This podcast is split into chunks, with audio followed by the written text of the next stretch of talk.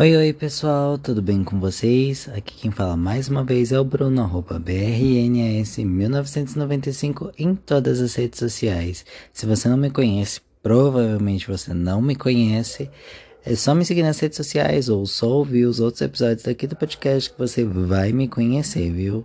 Ah, e não deixa de se inscrever aqui. Se inscrever, nossa, tô falando como se fosse o YouTube, né, gente?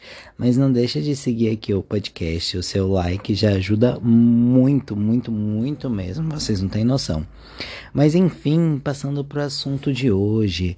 Ah, como vocês já devem ter visto no título, eu estava assistindo, né? Eu vou falar sobre a série Pose hoje, porque eu me peguei assistindo essa semana, maratonando. Já havia assistido a primeira temporada logo que saiu e esses dias eu peguei para maratonar o restante. E para você que não conhece Pose, na verdade, é uma série que se passa no final da década de 80, começo da década de 90, pelo menos as duas primeiras temporadas e retrata a vida de LGBTs, da comunidade LGBTQIAP+. Por que, que eu quero falar sobre isso? É, existem várias facetas que fazem a gente se identificar com vários momentos nessa série, sejam pelos personagens, sejam pelos momentos que eles vivem. Por exemplo, um dos primeiros momentos da série é quando o personagem Damon, que é um menino afeminado, uma gay assim afeminada dos anos 80 final dos anos 80, estava dançando em casa quando seu pai chega e decide meio que agredir ele, né? Essa é uma realidade de muitos LGBTs na no mundo, né? Não só aqui no Brasil, mas no mundo todo. É uma realidade muito dura. Muitos pais acabam agredindo por estranhar o fato do filho ser um LGBT, às vezes por não saberem lidar ou às vezes só por serem ruins mesmo, quererem tirar aquilo do corpo como se fosse uma coisa que fosse sair, sabe? E outros personagens sofrem de outras maneiras nessa série também, como a Blanca, que é o ponto, o foco central, eu vejo ela como foco central. Ela é uma mulher trans, na segunda temporada acho que ela tá por volta dos 30 anos, se eu não me engano, que já é uma idade avançada, que eles se consideram maduros, inclusive. Blanca reside, é, Blanca é frequentante, né? Ela frequenta os famosos bailes, né? Os balls, como a, a própria RuPaul costuma falar.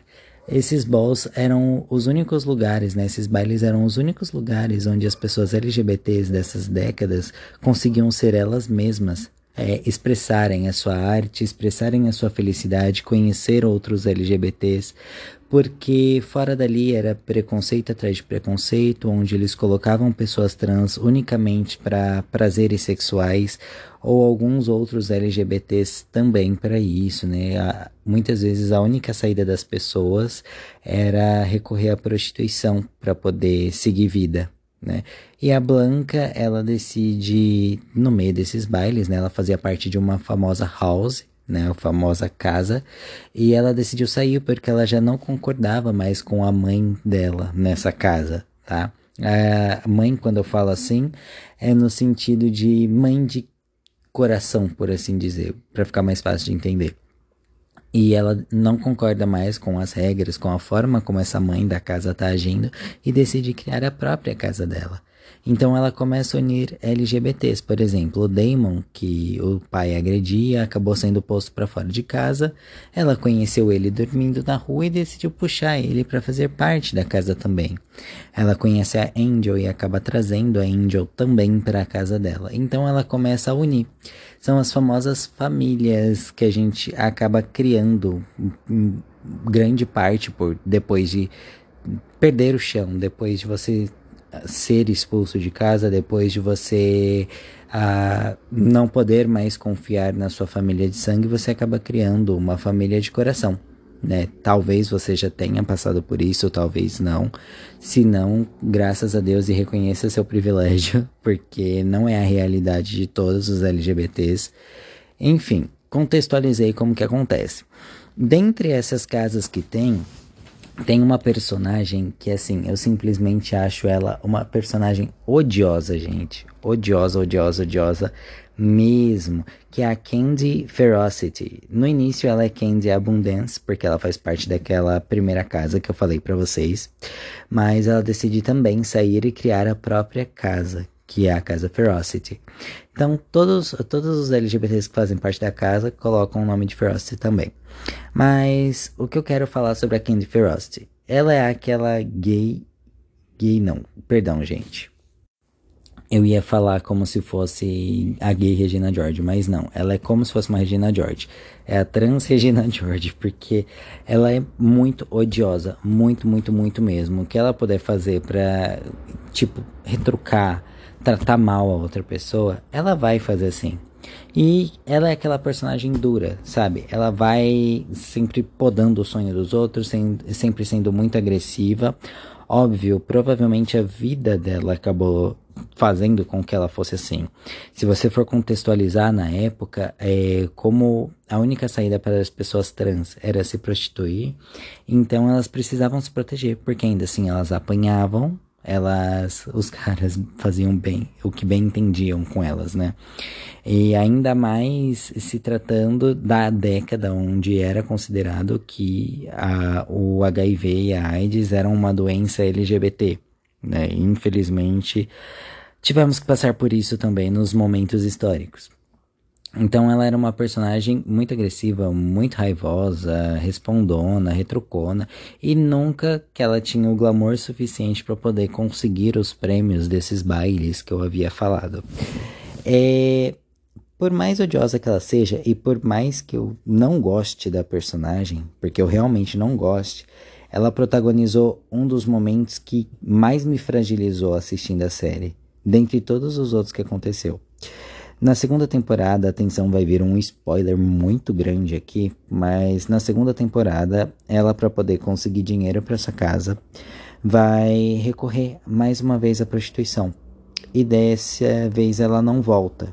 É tanto que a mãe dela, a, mãe barra irmã, né, porque divide a, a, o controle da casa com ela, que é a Lulu Ferocity, ela fica extremamente preocupada, porque sempre que a Candy saía de um programa, ela avisava. E dessa vez ela não avisou. E se passaram dois dias e nada de encontrar, de repente a camareira do, do motel acabou encontrando o corpo dela no armário. E esse momento em si não foi um dos mais chocantes, embora tenha sido chocante. A personagem, de acordo com a linha do tempo da série, ela nasceu em 65 e faleceu em 1990, uma idade de 25 anos. E isso bate com a triste realidade, pelo menos aqui do Brasil, onde grande parte das pessoas trans, elas não chegam nem aos 30 anos de idade. É, é surreal isso, sabe? Onde a gente almeja uma vida inteira ao chegar aos 50, 60, 70 anos e outras pessoas não têm a não têm a mesma, o mesmo privilégio de poder passar dos 30, né? E isso vai de muito com a realidade no mundo no geral. Pessoas trans estão na lista de pessoas mais assassinadas de vários países, sendo que elas só estão sendo elas mesmas. Elas estão na lista de pessoas mais excluídas para emprego, elas estão na lista de pessoas que são mais assassinadas, é, elas estão na lista de pessoas mais discriminadas. É, é surreal. Se pra gente que, que faz parte das outras letras da sigla, imagina para uma pessoa trans. Né? Eu não tenho toda a propriedade para falar de uma pessoa trans, não é o meu local de fala, tá? Eu gostaria muito de trazer uma pessoa trans aqui Conheço pouquíssimos pessoalmente, a ponto de poder conversar e tal. Só que os horários nunca bateram. Mas ver essa triste realidade de que uma pessoa jovem não consegue chegar aos 30 anos, não consegue não consegue concluir todos os seus planos só pelo fato de ser ele mesmo. É, é muito, muito triste. Só que, como eu disse, esse não foi o ponto que me deixou o que mais me fragilizou na série. Durante o velório dela, é, pro show do Ryan Murphy, né? Porque Ryan Murphy sempre faz essas coisas. Mas durante o velório dela, conforme as pessoas se aproximavam do caixão, aparecia ela, né? Um, um fantasma, uma lembrança dela, entenda como você quiser entender essa parte. E ela começa a conversar, né? As pessoas começam a desabafar e ela começa a conversar. Meio que tipo, pô, por que, que você não fez tal coisa pra mim? Ou por que, que você não fez isso antes, sabe? Por exemplo, tem uma cena onde os pais dela chegam para olhar o corpo e ela começa a conversar com a mãe dela. E a mãe dela pega e fala assim: Nossa, mas por que demorou tão, tanto tempo para eu conseguir vir te ver? Pra eu te ver assim, sabe? E ela falou, curta e grossa, ela falou assim: Porque você não quis vir, né? Por assim dizer, né? Porque você recusou todos os meus convites. As pessoas, às vezes, os LGBTs, no caso, são, são muito deixados de lado pela família. É, estatísticas altas também. E às vezes, não sei, talvez possa bater o arrependimento nos familiares ou algo do tipo, por depois só ver no leito de morte. Ou sentir que não conhece mais a pessoa de porque faz tanto tempo que não a vê, tem tanto tempo que não tem contato que acabou perdendo um elo. Então é onde talvez bata o arrependimento ou alguma coisa do tipo por ter perdido de viver a vida com uma pessoa maravilhosa. Como eu falei, a, a Candy era odiosa, mas ainda assim ela era amada pelas pessoas à volta. E eu ouso dizer que, de tão odiosa que ela é, ela é aquela personagem que eu amo odiar.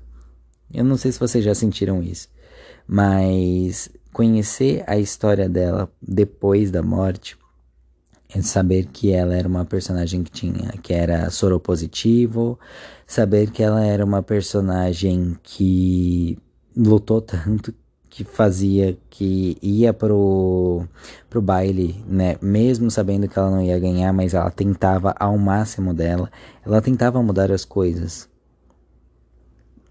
Quantos de nós estamos tentando mudar essas coisas? para que mudem essas estatísticas, para que as pessoas comecem a ser mais aceitas, mais respeitadas, é, para que as estatísticas de vida, né, a expectativa de vida da, de pessoas trans prolongue. Às vezes nós mesmos, é, das outras letras da sigla, não apoiamos tanto o T, não apoiamos tanto as pessoas trans. E eu acho que cabe a nós principalmente nós, na verdade, dentro da comunidade, apoiarmos, apoiarmos cada vez mais. Hum. Para que a gente não venha ter arrependimentos como os pais da Candy ou tantas outras Candies por aí venham a morrer. Bom, eu acho que acabei falando sobre um assunto bem sério, né? Usei a série Pose para falar de um assunto bem sério. Gostaria de tecer minha tese sobre os outros personagens da série também, talvez mais para frente, mas inicialmente eu queria falar desse ponto que me tocou. É aquele chamado Punctum Spectator que tem na. Parece até feitiço do Harry Potter, né? Mas é o chamado Punctum Exp é, eita, Extractor, que ele é da, da área da fotografia, onde você captura um momento de sentimento e não você capturar só uma imagem parada. Foi mais ou menos isso que esse episódio da é o episódio 4, se eu não me engano, da temporada 2, onde tem o velório, onde tem a morte dela, onde tem a representação de tudo que tem acontecido ultimamente com as pessoas trans. Tá bom? Vou ficando por aqui. Ah, antes que eu esqueça, por favor, curta o podcast. Vocês não sabem como me ajuda. A gente está sem propagandas no momento, mas quando nós atingirmos um certo número de seguidores aqui do podcast, eu vou voltar a receber os meus dólares. Então, se vocês puderem me ajudar, eu agradeço muito, viu? Vou ficando por aqui. Um beijo e até o próximo episódio.